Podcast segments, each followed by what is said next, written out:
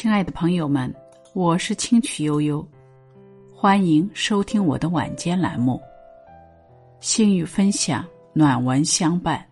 今天想和大家分享的是：战胜傲慢，行稳致远。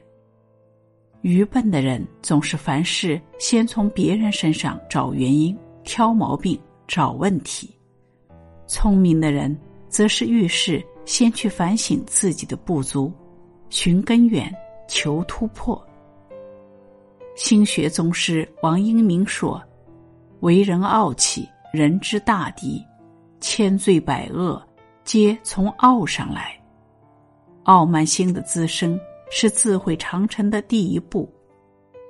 因为人一旦开始傲慢，内心满是优越感，离倒霉也就不远了。”东汉末年。曹操得荆州后，正是志得意满之时。西川的张松前来联络感情，但张松面貌丑陋。曹操见状，心中难免傲慢轻视，态度十分冷淡。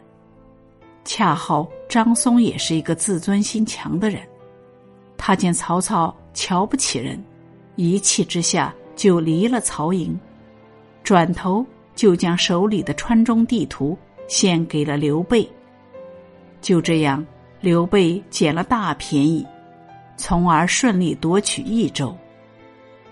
曹操因为傲慢，失去了一统天下的大好时机，反倒是促成了三国鼎立的局面，悔之晚矣。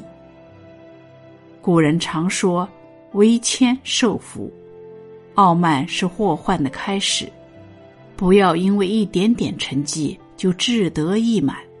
人外有人，天外有天。要想提升自己，就必须要收起傲慢，为人谦卑，保持敬畏。只有战胜自己的傲慢，不高估自己，不低估别人，才能站在生命的最高处。战胜自己的傲慢。谦卑虚己，自然行稳致远。